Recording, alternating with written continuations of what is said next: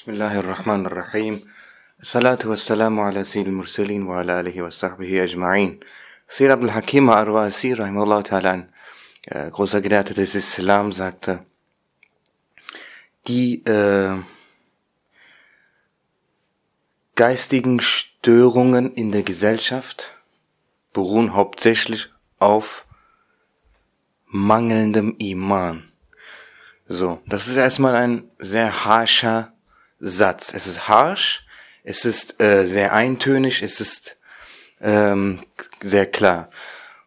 Natürlich kann man, denkt man dann sofort an Menschen, die man kennt, die depressiv sind ähm, oder sonst irgendwelche psychischen Störungen haben und denkt sich, ja, aber wer was, die haben doch keine Schuld oder äh, diese armen Menschen äh, als mit einem schwachen Iman zu verurt als als als Menschen mit schwachem Iman zu verurteilen und abzustempeln ist gemein.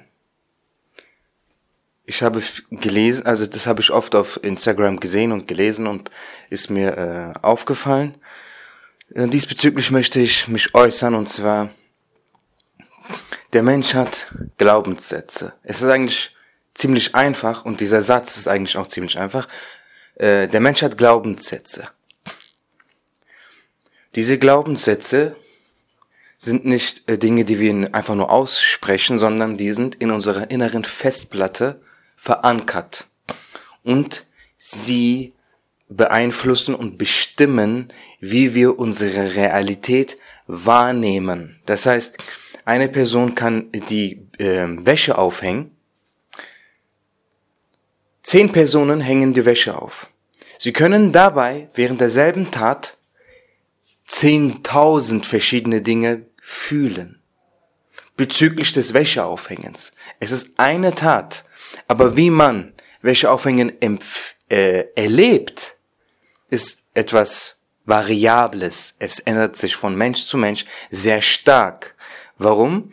Weil das, was im Menschen ist, sehr stark variiert wie er die Realität erlebt und wahrnimmt und erfährt, hat etwas mit seiner Kindheit zu tun, mit seiner Psyche zu tun, mit seinen Genen zu tun. Sogar Gene spielen eine Rolle. Das hat, das, äh, das ist, äh, das wurde herausgefunden. Es wurde herausgefunden, dass die Psyche des Menschen nicht nur mit dem etwas zu tun haben, was geschieht, nachdem er auf die Welt kam, sondern schon davor so wie er, so wie er auf die Welt kommt, hat er bereits gewisse Ressourcen gegeben. Mehr oder weniger.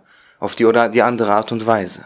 Manche Menschen haben genetisch bedingt mehr Selbstwertgefühl. Das, das wurde so herausgefunden. Aber äh, das ist nicht der Punkt, worauf ich mich beziehen will. Und zwar, es geht darum, das Erleben von Realität beruht auf inneren Glaubenssätzen, die wir im Laufe unserer Kindheit sammeln. Das ist ein Fakt. Das ist, das sagen die, sagen Psychologen von heute. Unter anderem, ich gebe mal direkt einen Namen, das habe ich gelesen im Buch Das Kind in dir muss Heimat finden, das lese ich zurzeit, hilft mir sehr. Stefanie Stahl kann ich auch äh, jedem ans Herz legen, der äh, depressiv ist oder ein Selbstwertgefühl, äh, dem es an Selbstwertgefühl mangelt. Bei mir ist das der Fall. Bei mir ist das der Fall, das gebe ich auch zu. Also ich habe mir mangelt mir mangelt es zwar an Selbstwertgefühl, aber ich habe genug Selbstbewusstsein, um das äh, auszusprechen. Also was andere über mich denken, interessiert mich schon irgendwo, aber irgendwo auch wiederum gar nicht. Ähm, ich denke nämlich, dass das eine große Schwäche ist. Und äh, ich will Schwäche immer eliminieren. Das heißt, selbst wenn es mich irgendwo interessiert, dann will ich es unterdrücken und dem entgegenwirken und äh, beginnen so zu leben, als würde es mich nicht interessieren, damit es mich nicht interessiert, etc. Das Kind in dir muss Heimat finden von Stefanie Stahl. Und, äh, da habe ich das gelesen, ich bin noch am Anfang des Buches, da sagt sie, dass wir im Laufe der, unserer Kindheit Glaubenssätze sammeln. Diese prägen, wie wir die Realität erleben. So. Das heißt, ähm, zum Beispiel, wenn wir sagen, ich bin ein Versager, dann ist es ein Glaubenssatz. Das bewusst denken wir das vielleicht, vielleicht nicht. Aber wenn das in uns verankert ist, dann müssen wir noch nicht mal wissen, dass es in uns verankert ist. Es prägt uns und es zerrt an unserem Selbstwertgefühl. wenn äh, irgendwas ist passiert oder irgendwelche Dinge sind passiert oder es gab Phasen in der Kindheit, wo uns das gegeben wurde. Äh, ja, so und ähm, und der Islam gibt dem Menschen ein Paket an Glaubenssätzen, die so, die einen Menschen unabdinglich, unabdinglich äh, sofort als natürliche Konsequenz dem Menschen sehr viel Selbstwertgefühl geben, ähm, Selbstbewusstsein geben, Sicherheit, das Gefühl von Sicherheit geben, Zuversicht geben, etc. Äh, das sind Glauben, es geht halt darum, wie stark sind diese Glaubenssätze des Islam bei dir verankert in deiner inneren Festplatte? Das ist die goldene Frage. Ich meine, es geht nicht darum, Menschen zu verurteilen, weil ähm, es geht nicht darum zu sagen, diese Menschen sind schlecht, depressive Menschen sind selbst schuld. Ähm, das ist überhaupt nicht die Sache hier. Ich, vielleicht gibt es Prediger, die das sagen, dann irren sie sich gewaltig, denn so eine Tatsache, äh, so eine Sicht haben Gelehrte des Islam nicht. Es geht nicht darum, Menschen zu verurteilen. Es geht darum zu sagen, der Islam ist die Heilung.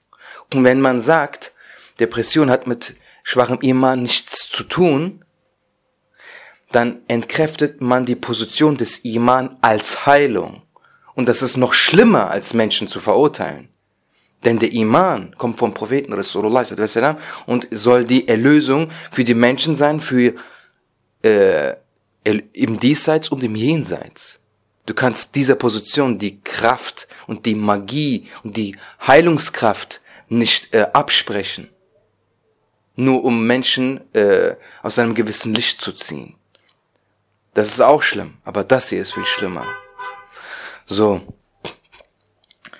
Das heißt, äh, wo war ich jetzt?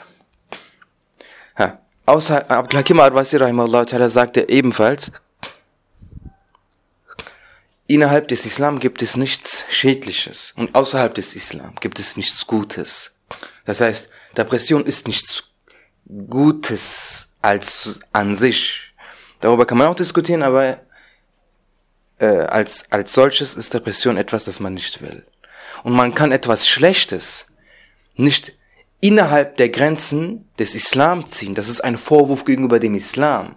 Dann schreibst du dem Islam zu, etwas Schlechtes zu tolerieren, zu beinhalten, dass man sagt, wenn jemand den Islam hundertprozentig lebt, äh, kann er unglücklich sein. Das ist ein Vorwurf an den Islam. Das würde den Islam kritisieren. Das ist eine Kritik. Das ist eine Unvollkommenheit. Rasulullah sagte, ich bin ge gesandt worden, um den edlen Charakter zu vervollkommnen. Und, und Psychologen müssten umso besser wissen, wie, was es alles braucht, um einen edlen Charakter zu haben. Ohne Selbstwertgefühl, ohne Selbstbewusstsein, ohne psychische Stärke ist es sehr schwer, wirklich ein vollkommener Mensch zu sein, weil äh, wenn man mit Komplexen lebt, wenn man sich selbst nicht liebt, ist es schwer auch.